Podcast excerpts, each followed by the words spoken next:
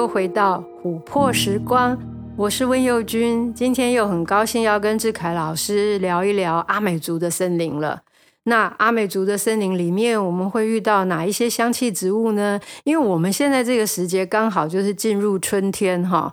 那我发现这个很多地方的苦楝已经在跃跃欲试了，在准备要散放这个季节的香气了。志凯老师那边呢？智凯老师那边的苦练怎么样？呃、我们现在苦练已经开花了，已经开了。我们北部才 在准备中，这样、嗯。对，所以大概这个时间点，我们如果去到户外的话，同时间可以看到就苦练的花，然后它的叶子跟它的果实。所以我觉得现在这个季节，如果呃想要来走寻阿美族的这个我们挑的特别的。苦练这个植物的话，可能是一个最好的时间点吧。对，其实很多人喜欢苦练诶，虽然说传统上面有一些老人家，或者是反正就是某一些社群，他会觉得就是在闽南语里面听起来没有那么吉利。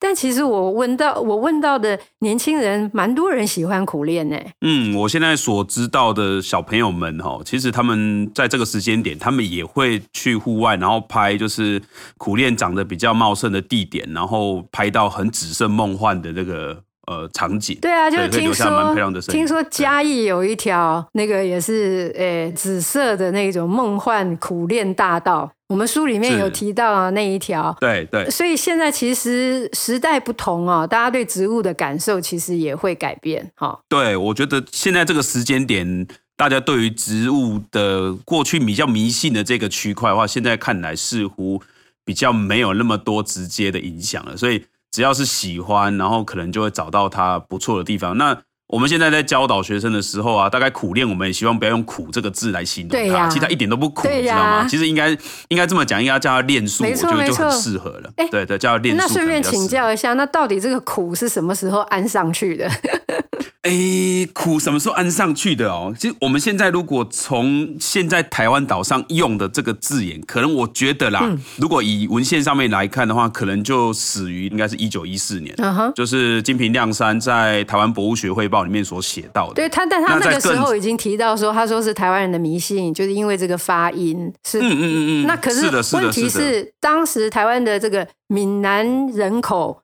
他已经这样子叫他了，那这个也很有趣，因为如果去这个树、这个植物在呃中国南方也是很多的嘛，那可是你去看他的这个呃一些诗文作品里面提到他的时候，都只讲练树啊，他们也不讲苦练啊，所以这个苦到底从何而来，可以去考据一下哈、哦，那蛮好玩的、啊，就是结果害对对对。害害他在这个过去的。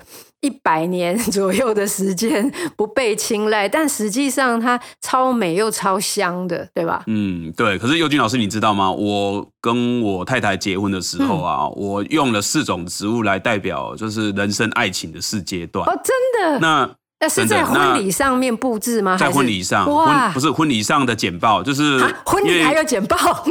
婚礼的简报就是会介绍两个人怎么样来认识做相处嘛，对对对。对那我觉得，就是任何情侣在相识的过程中，其实都是会经过一段，应该是先从相思开始啊。Oh. 因为不管是单相思跟双相思嘛。对。那可是两个如果都没有踏出这一步的话，可能都是只有单方面，但是自己在多想的事情而已。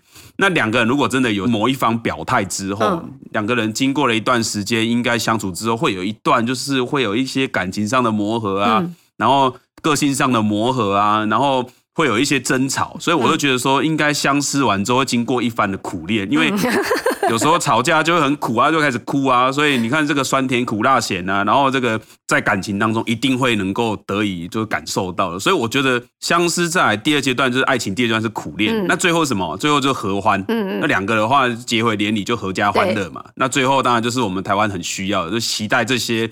呃，结婚的年轻的男孩子跟女孩子可以多多增产报国，所以就无患子。所以我就用了四种植物在我的婚礼上面来介绍。我说，人生的爱情其实就是有四种植物可以代表人生爱情的四个阶段。嗯，那苦练刚好是在中间。那这个是很有创意的做法。不过，对，那但后来还是把这个苦练跟苦连在一起了。对，但是我后来我又觉得说，其实我介绍给学生认识这个植物的时候，我倒是觉得啦。我们在上一集当中有介绍到说，黄金可能是学校可以用来讲这个生活伦理上面的一个一个故事传承嘛。那老师又点醒我了，说，哎，它其实它的气味其实就是能够安定理智的嘛，就让学生就是比较能够呃静下心来想想看这些行为到底是做的是对还是错。那我我倒是觉得，如果今天从苦练的这个名字上面来讲的话，嗯、其实他真的是要给学生认识，也可能要选他，因为我觉得全世界在做任何科学跟做任何技术的一些发展，或者是说我们讲的台湾要发展一些运动的体育啊。那我觉得没有所谓的天才型的，一定都是经过了一番苦练之后才能够有一番成绩。我们志凯老师是这个谐音大王，所有的这个 他对于呃字词非常敏锐，然后他他他非常喜欢在呃文字里面去寻找很多生活的一个呃启发啊应用啊，所以这苦练这条路在志凯老师的手上恐怕要继续苦下去这样子。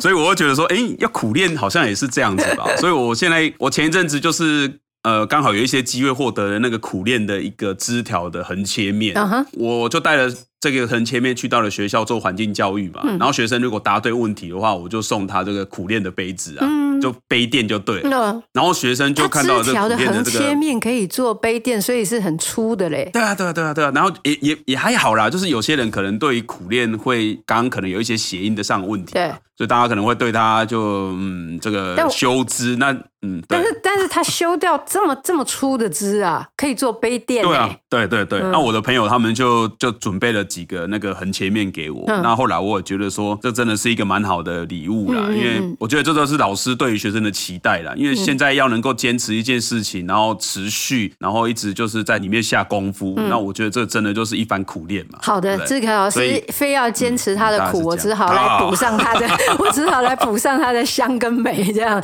就是。苦练一番之后，嗯、你就会得到啊，就是你的这个人生的芳香啊，因为嗯，因为它的那个。呃，气味啊，真的是我在书里面提到了，就是假如你要把气味，通常不是说很难形容吗？那但是你如果要把它转译成一种视觉印象的话呢，我觉得比较恰当的，就是对我自己来说，就是马上会联想到的，就是烟花三月下扬州。你想象那种画面，它这个苦楝花开的时候，真的就是有一种烟雾感，那个紫色的那种烟雾感是。然后它刚好也是三月左右啊，就是特别盛开。然后那个画面实实在是美得不得了，但是它的香气尤其惊人，像。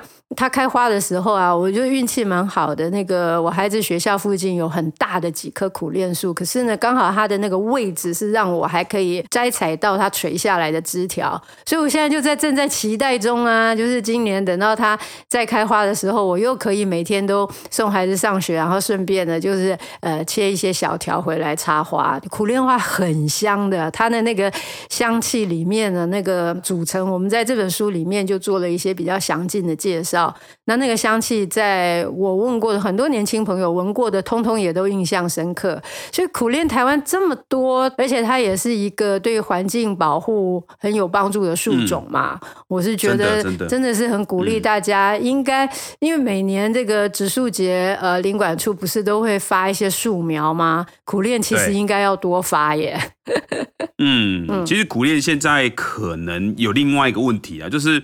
因为它种子是核果了，不是坚果，它里面有一个坚硬的种子，那个核果。那其实现在如果行道树种在中间的话，的确就是开花的时候很很很漂亮。但是它另外一个问题就是它种子非常非常的坚硬哦，嗯、所以其实另外一件事情就是它可能还是要选比较适合的地方来做种植哦。对，它不适合。现在有一些问题，嗯、有一些人因为说看上它的美丽的紫色花朵，所以把它种成行道树的正中间。嗯嗯。嗯哦，那我觉得现在在开花结果的时候，大家都会觉得很漂亮，但是果实在掉的时候，开始就名声怨气，就觉得麻烦。对，嗯、所以露树是要慎选呐、啊，嗯、就是有很多考量。那但是家里的庭院啊，或者是说一些。呃，开放的庭园啊，那我觉得如果有它，特别在春天里面有它的香气相伴，我就觉得真的是人生充满了希望的感觉。虽然现 现在那个世界的局势比较混乱一点。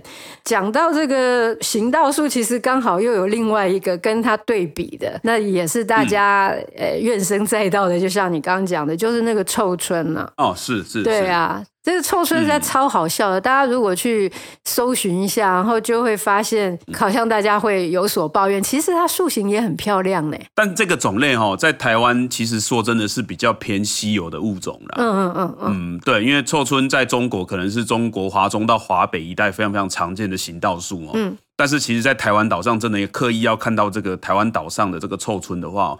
你如果没有走一趟中横宜兰支线的话，嗯嗯，大概你要亲眼看到这个物种的话，我想应该机会非常非常的渺。但、嗯、但其实它树形限定版，我看过对，我在宜兰看过，我觉得它塑形很醒目啊，很漂亮。是是是，所以其实它如果有机会大家走访，因为今年的今年的樱花哦，嗯、在武林农场其实开的真的是非常非常漂亮。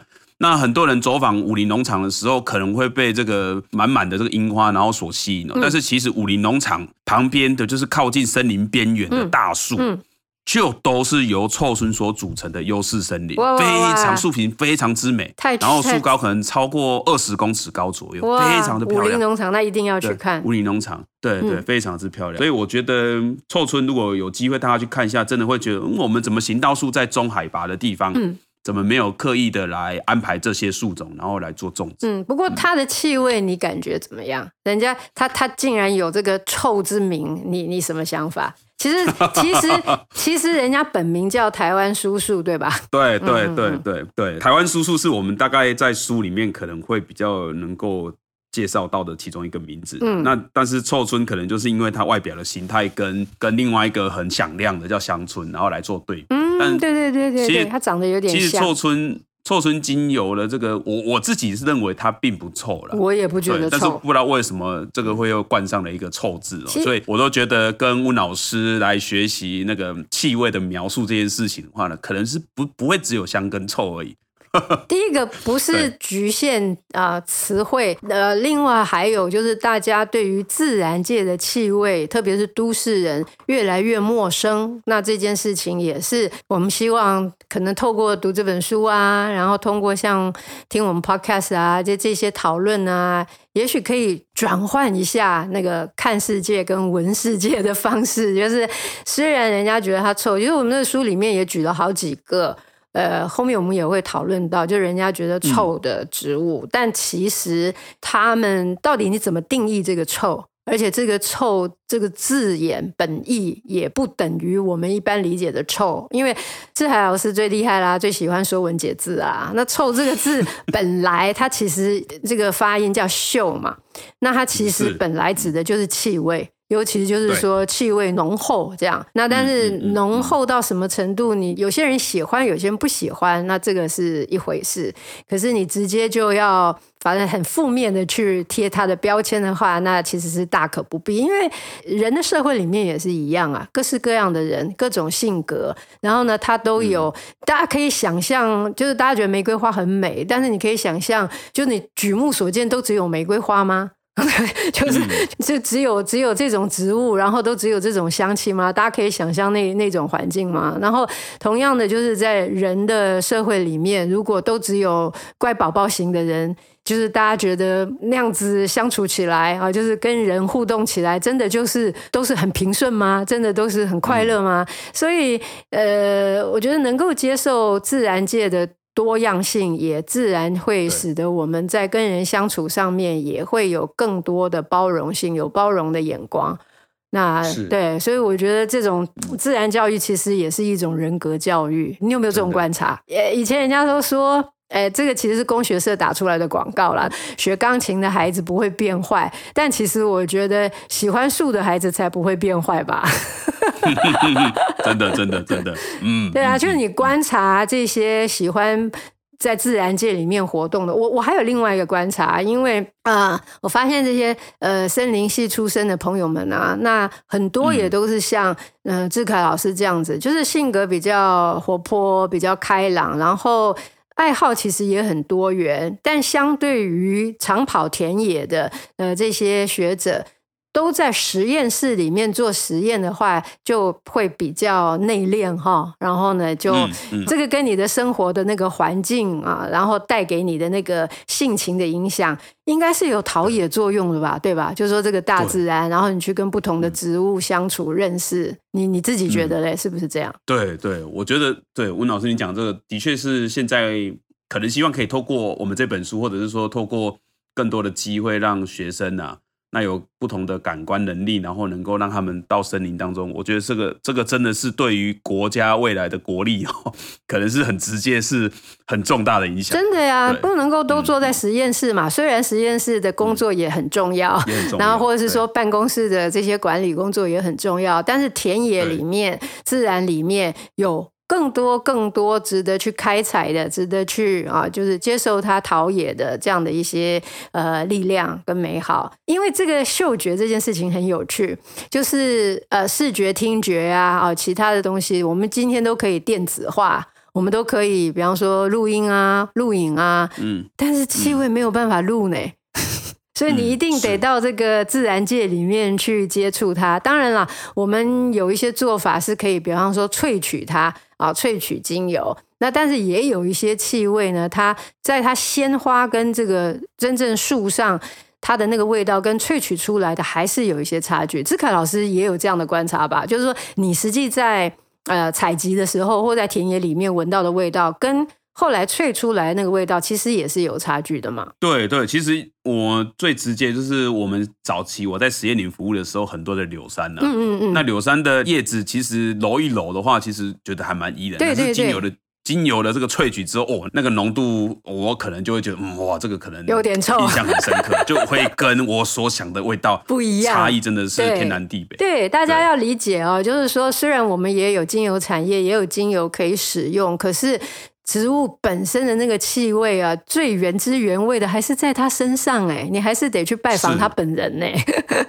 是啊，是啊，是啊。嗯，因为萃取的过程里面有一些气味会散失掉，然后有一些气味会因为高温，然后进一步再生成一些变化，所以这个中间是有差距的。这个也可以跟大家科普一下。所以那个宅男宅女们哈，就是趁着春光正好，现在应该要来拜访这些美好的呃植物。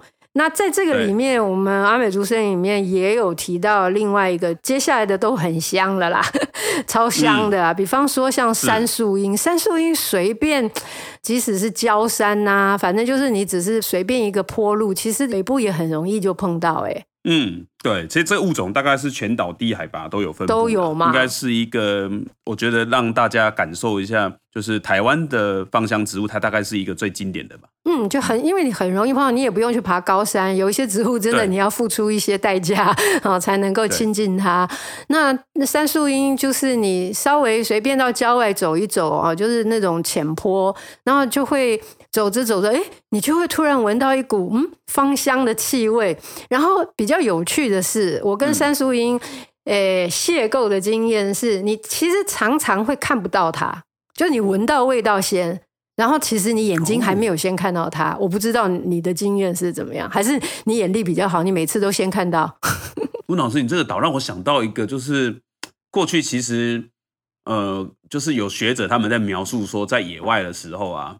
他们讲说呢，十步之内必有芳草的这个字眼。因为我觉得你现在描述的这个好像是在讲这件事情，那真的是我实际经验是这样哎。你先闻到了气味，然后再从气味再找寻说哦哪一个地方，然后再散发这个气味的植物，才开始去寻找嗯这样子的植物。对，那我觉得杉树应该是科学家他们所描述的十步之内必有芳草当中的其中一种。啊，还有一个原因是因为它花很小啦，它又是那种蔓藤类嘛，那所以它常常会被可能前面其他的一些。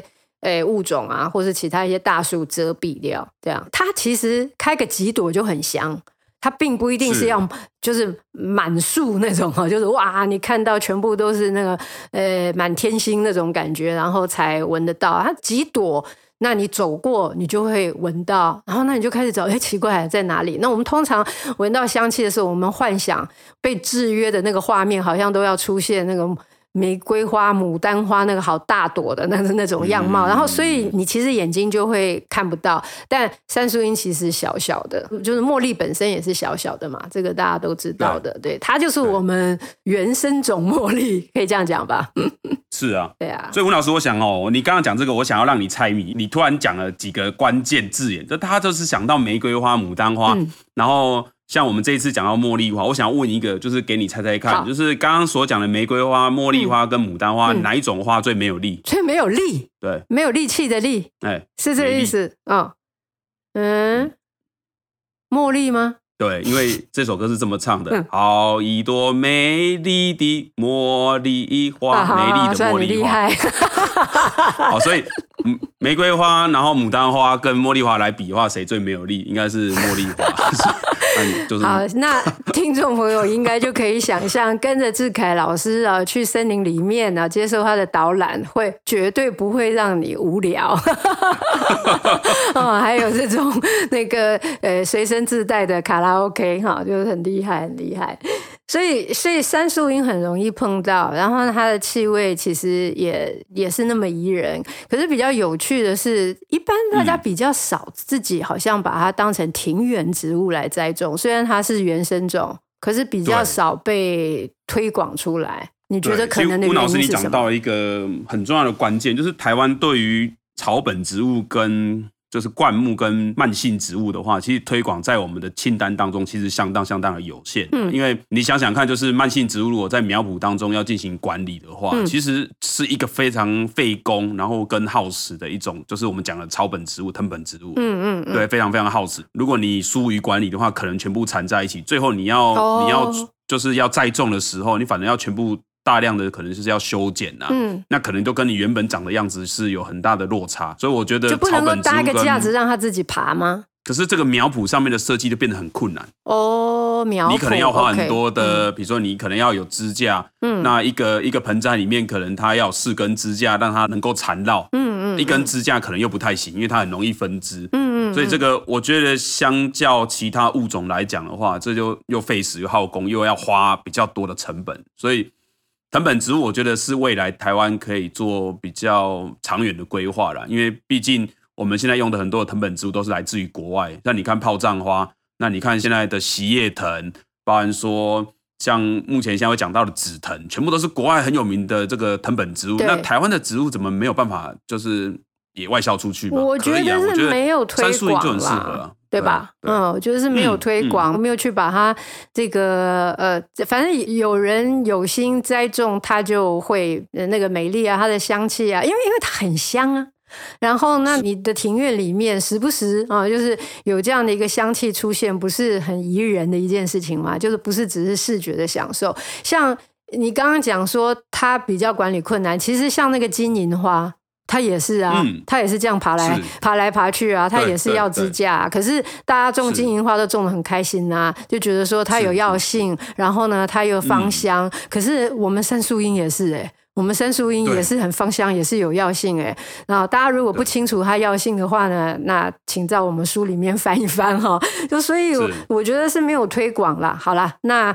麻烦这个志凯老师给你们学生先这个 努力的去介绍一下。我们努力一下，我们努力一下。对啊，改改变一下那个，好像植树节只能种这种大树，其实这些呃慢性植物也也是很可爱的，对，而且在生态里面来讲也很重要，嗯嗯、不是吗？对，藤本植物其实在自然界当中有它一定的那个生态地位啦。嗯，那我觉得。我觉得在台湾的中低海拔藤本植物哈，其实可能是台湾过去森林当中最经典的画面。嗯嗯嗯嗯，对，你同意。嗯，就是特别你走到像我们书里面讲到这一些呃早期的日籍学者嘛，嗯，然后那他们也是对这些藤本植物印象超级深刻的。那其实有有另外一个不是藤本，那但是很有趣的，现在呃逐渐。我们刚刚讲行道树哦，东部的行道树是很容易看到的，那就是那个文珠兰，嗯、也超香的哦。是，嗯，文珠兰它真的是一个，我觉得我印象还蛮深刻的一个植物啦。嗯、因为我大概在这两三年，就是因为台湾原住民族委员会啊，嗯、啊，也因为疫情的关系，所以部落开始有一些真人的机会，那刚好我们就被受邀到一些部落来跟呃族人来做一些分享，嗯。那在去年的暑假，我跟了呃中兴大学的刘思谦刘老师，嗯、我们一起去到了这个法贡，也就是这个猫公部落，嗯，然后来做呃给大家介绍一下猫公部落在哪里？对，在花莲的丰滨乡，嗯嗯，哎，不是台北的猫空哦，嗯，对，它叫做猫公，哦，猫公，哎，猫公部落。那这个邀请我们去的理事长哦，其实他就是在呃有一次他参加了导览的时候，跟我们讲说，哎，老师你要不要来我们部落走一下？嗯哼，我说你们部落叫什么名字？他说部落的话我们叫猫公。哎，嗯、猫公不是你们讲文殊兰吗？他就眼睛为之一，他说老师你怎么知道我们的部落就是文殊兰为主的？对，那。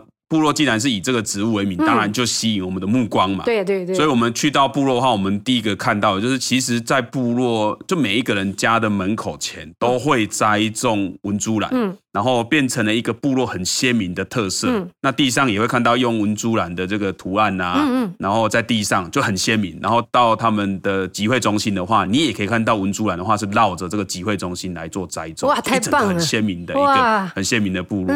那去的时间点因为是暑假哦。那暑假呃文殊兰还有一些在开花，所以我们也就是跟当地人跟他们讲说，这种植物应该是可以来萃取它的花香，因为这个植物。就是透过气味，然后来进行传粉。嗯、那部落的当然也就眼睛为之一亮啊，嗯、对啊。他们说哦，原来这个植物我们都以为这个植物有毒啊，然后不能拿来用啊，嗯、然后就是当成界标。嗯，哦，当成界标，主要是就是阿美族用来当成界标，对就是过去的话可能是在海梯田的话，可能会种一些稻米嘛。那他们当地是种的非常特别的，是种糯米。嗯，所以他们酿造的小米酒，他们不叫小米酒，他们叫糯米酒啊。所以我们去的话。真的印象非常之深刻了，包含他们用的这个呃糯米酒的话的传统酒曲哦，就在刚刚我们刚介绍完的杉树樱哈，嗯，在传统酒曲当中的话呢，杉树樱也是在不同酒曲的原料当中，因为酒曲的话，在每一个人的家族里面会有不一样的植物的素材，对。那我们在访问的过程中也听到说，哎，杉树樱的叶子，嗯。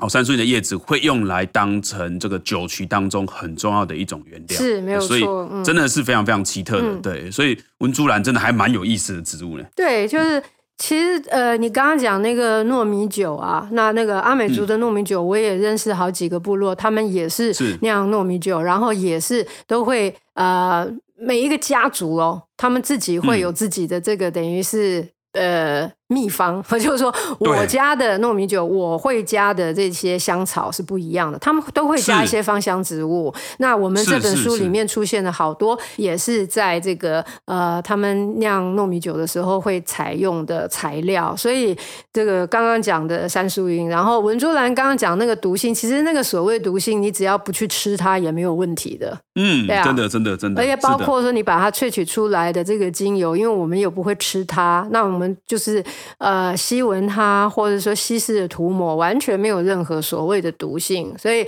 所以这个是未来部落可以思考的一个产业方向，这样子啊。对对对，因为它那个花超香的，那个那个浓郁的气味，我觉得我如果低下头去闻的时候，我整个人我就会觉得我好像是那个捕蝇草，我会变成一只苍蝇被那个捕蝇草 吞吞吃进肚那种感觉，真的就是那个那个气味会把你一整个拉进去。然后因为它长相又很好玩，就是说它其实长得还还蛮大的，就是这样这样蛮长嘛。所以我觉得他们东部把它种成行道树，真的超有趣的，超。妙的，就是就是不是树啦，就是说种种在它的这个行道两旁这样子，就是很有意思。然后，那你闻它的时候呢，那那个那个气味，就像我刚刚讲，你会一整个被吸进去。我那我刚刚那个比喻，可能大家联想不太好。我想一个比较美好的比喻好了，它有一点像那个《爱丽丝梦游仙境》。它不是就掉进了一个，就是那个树洞里面，然后掉进去，然后就完全进入到一个就 Wonderland，就是一个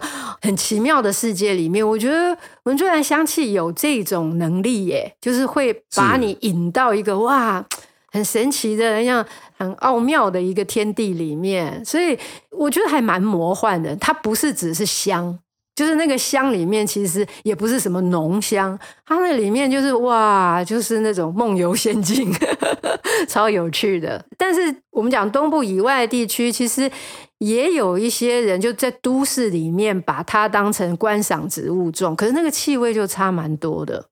你有没有看过？像我们学校文珠兰的话，其实种的也不少，但是它的气味可能就比起这个接近海岸的这个文珠兰比起来的话，气味可能就稍微的差了一点。嗯。那我觉得真的环境上可能会对于这个花香可能还是有很直接影响。有，嗯、他们长在不同的地方，嗯、就是树荫多一点啊，还是比较开阔啊，然后是接近水啊，啊，还是就是都是干土啊，嗯、都会影响它的气味。所以这个也是在呃野外认识这些植物的乐趣。那但是如果你纯粹萃取出来的话，嗯、当然了，比方说不同的部落萃取出来的文珠兰的那个香气呢，也会因为这样不一样，所以就世界会开始变得这个超级丰富的，就不会说哦，是 哎，即使是快木，即使是文珠兰，它不会都是一个味道，这样子才有趣吧？对对对，对，又不是电灯泡这样。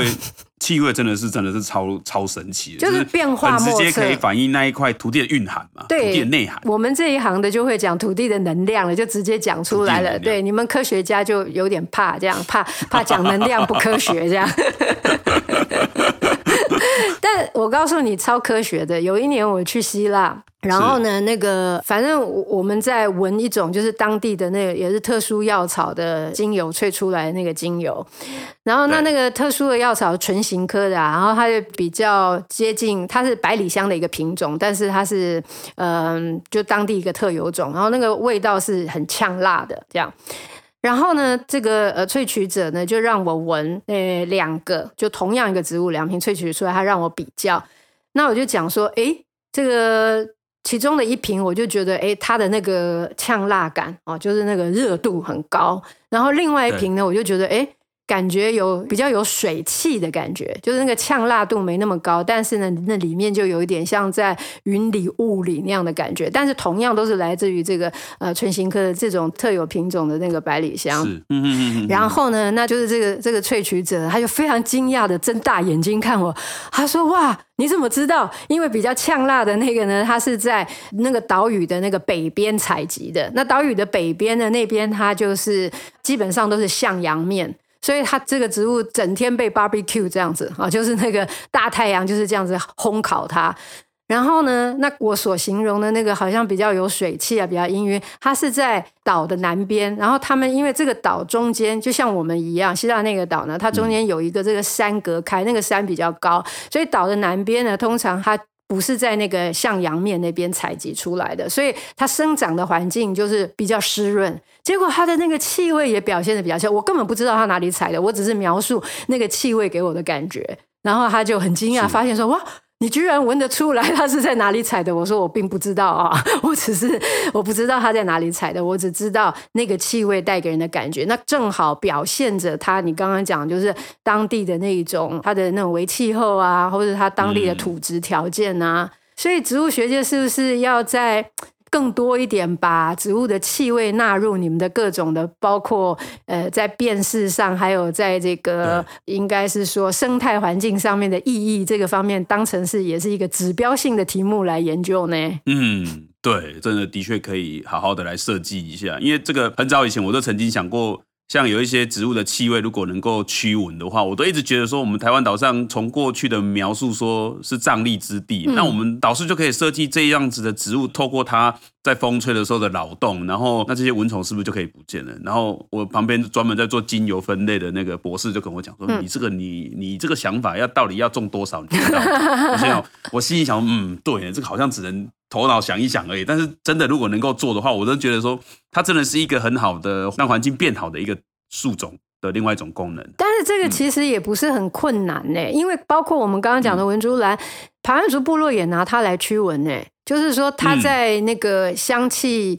散发出来的时候呢，那他们也会形容说，哇，就是那个气味，那那些虫类通通都就是不会靠近，都会被对，所以应该是说有这样的作用的植物是不少的，但是我们应该不是单一作物这样大量栽种，而是就是让他们呃多样化的在我们生活环境里面出现，然后因此在不同的季节，当它散放出它的气味的时候，我们就可以避开那一些就是呃，因为比较潮湿，然后所引来的啊，或者比较湿热所引来的这一些呃，我们不喜欢的昆虫小朋友们这样，所以我觉得这个总之是值得做的。当然，可是大家在花市里面被骗的经验很多，因为花市里面总是一大堆被标什么防蚊树，然后大家回去种了以后，防蚊液啊、防蚊素啊，通通都不防蚊。那确实也就是说，它那个数量是。有影响力的，绝对不会说你一颗，然后就方圆百里之内的蚊子通通都回家睡觉，不可能的事情嘛。所以应该是说，我们自然环境里面有更多的物种，对吧？就是说，我们可以有多样的，而不是呃贴标签的是一两种所谓的防蚊树啊，或或者是说呃草啊啊，然后呢由它来驱赶，呃，而是有比较健康的生态环境。像我们的工作，因为跟所谓 SPA 有关呢。那早期啊，就有很多的 SPA，就是一些饭店业者要找我们合作啊，他们就很想模仿那个巴厘岛，就是或是印尼的那种风情。你看过那种画面吗？就是在呃开阔的，就是等于全部都是植物的环境里面，然后呢就来做按摩呀，然后来做疗程啊，然后那那个按摩师的头上还别着一大朵啊那个朱槿花那种画面啊，就是觉得还会给你那个 French Panny 的中文叫什么？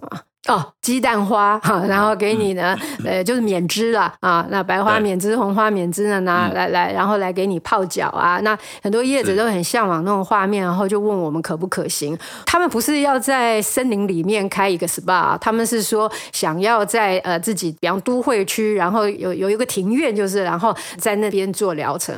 我说你在都会区，然后你旁边再种几棵这个摇曳的植物，这恐怕是不可行的，因为你那。那个疗程还没有享受到，你已经先捐血啊，就是你变成是、嗯、先输输血完毕了，就是有很多蚊虫。可是那我就开始想，为什么？比方说在巴厘岛，然后在泰国，在那些地方，为什么他们没这个问题？那我亲身去那些地方观察过，我去看过，就是你真的在那个空间里面，它就是开放空间呐、啊。然后那你会怀疑说。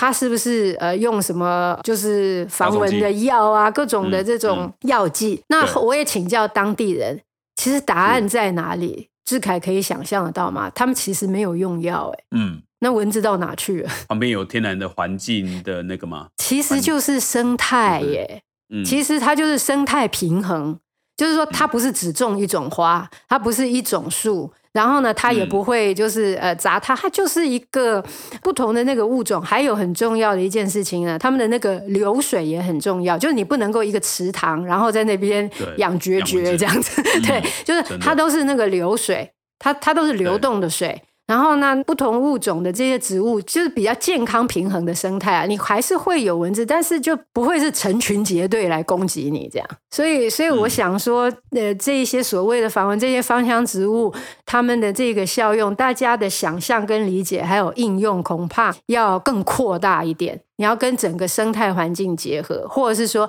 你要栽种的时候，你还要去看其他的一些条件的配合。就像我刚刚讲的，就是你不可能在四周都是高楼，然后你自己有一个庭院，嗯、然后在那里面种个几棵树，然后希望在那边享受一个。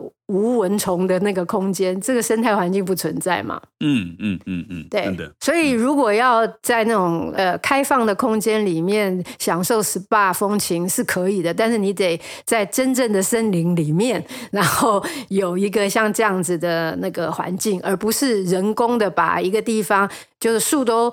都砍掉了，然后都是人工再去种一些草，再种一些花，你你知道我的意思吧？一般一般在台湾都会这样做嘛。嗯，对，那它其实就是破坏了它原来的那个环境。那反正我们讲的这几个都超香的，接下来还有另外一个超香的，大家也不相信的，就是林头。嗯，其实又君，我觉得林头哦，对我来讲，我想要跟大家分享另外一个，就是我觉得在台湾岛上很有趣的一件事情，嗯、就是。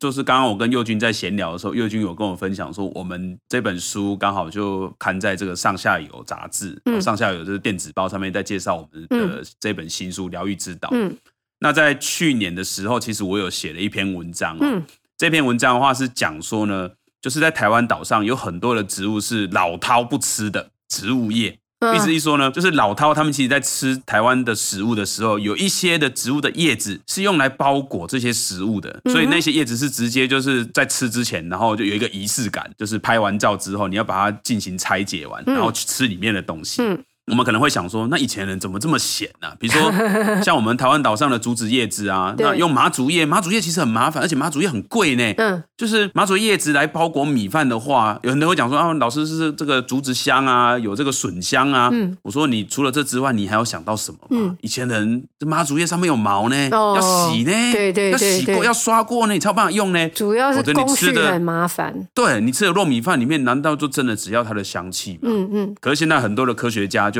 从叶子在烹煮的时候，就发现像里面有很多的黄酮类化合物，嗯哼，它其实就可以防止食物的腐败，嗯嗯嗯，所以你看，这是一件很妙的事情，嗯，那又发现说竹子叶子可以抑制这个金色葡萄球菌跟枯草杆菌，也就又更加分，对不对？对那我们刚刚右君所讲的零头，嗯，那我是在想说，哇，原住民族说今天就是自己心爱的老婆要帮老公编织一个爱心便当，然后呢，要很专心在编织这个爱心便当，嗯、否则爱心便当做起来会迷路，嗯，对，因为所谓阿里凤凤就是我们讲的这个阿美族女孩子会就是帮老公来做一个简单的这个行动便当，对不对？那这个便当上面就是经纬线，嗯、那经纬线在穿的过程中，一定是要不能想其他，就只能想着要怎么样把这个事情好好的给他做好，然后对老公的爱要满满的在在经纬线当中，除了里面的饭很好吃之外，嗯，然后经纬线也要做的很美这样子，嗯嗯，那好了。我就在想说，那零头叶真的就只能就是叶子包裹完，然后蒸煮完，然后就没事吗？嗯。后来我发现，其实零头叶的化物啊，就是、嗯、就是它其实里面可以有这个，就是我们讲的什么什么去除热气啊，嗯、然后又可以这个驱风啊，嗯、有散郁的功能啊，就是有疗效、对，是有疗效的。所以台湾岛上这么多的食物的叶子，然后来包裹这些食物，然后来做加工、做料理，嗯，每一种。基本上每一种，那当然也有没有功能的啦，嗯、就是可能就是大小事来包完就没有功能，像 像我们现在同整完，可能芭蕉叶可能大概就这样的。那其他所有，只要你想得到的月桃叶、荷叶、林头叶、蜘蛛爆蛋叶，嗯、然后麻竹叶，所有都对于这个食物是加分的。所以，嗯，它有一个很深，我觉得是原住民族在百年的传统或者千年的传统智慧当中非常有趣的，就让我们会去思考说，哎，原住民族是不是都是？自然的科学家，那的确从这样的解释来看，除了前几次介绍的植物有发现有镇定的功能，在可能在书籍里面有写到，包含我们刚刚所讲到的文珠兰用的香气来驱赶蚊子，这件事情也非常非常的妙。然后那林头叶，我们也发现了，原来阿美族它真的是非常厉害的一个民族，既然。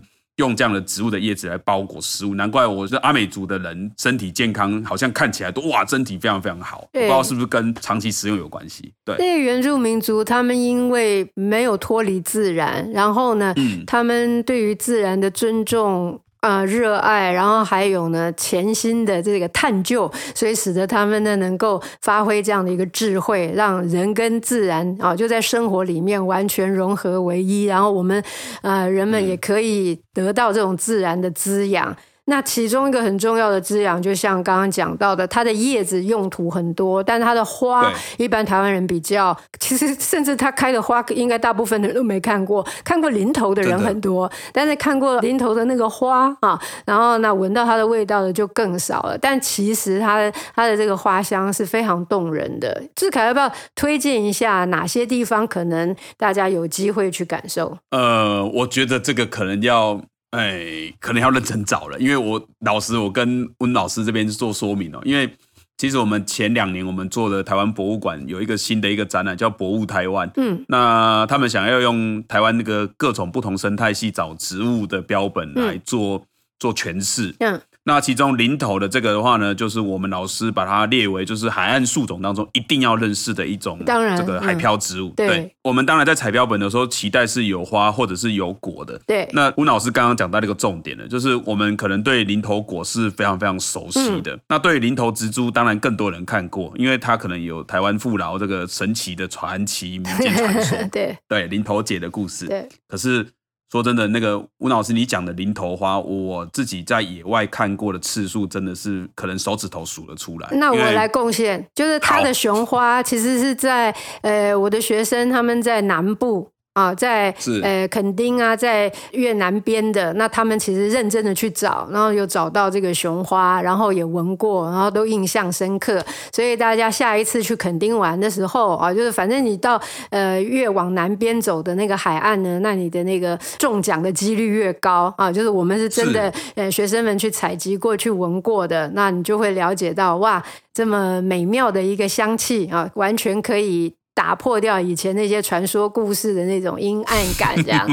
那其实这些植物里面，总之有好多其他的故事。那我们下一次还要再来探讨。那哎，今天就先跟志凯老师聊到这里，谢谢，谢谢。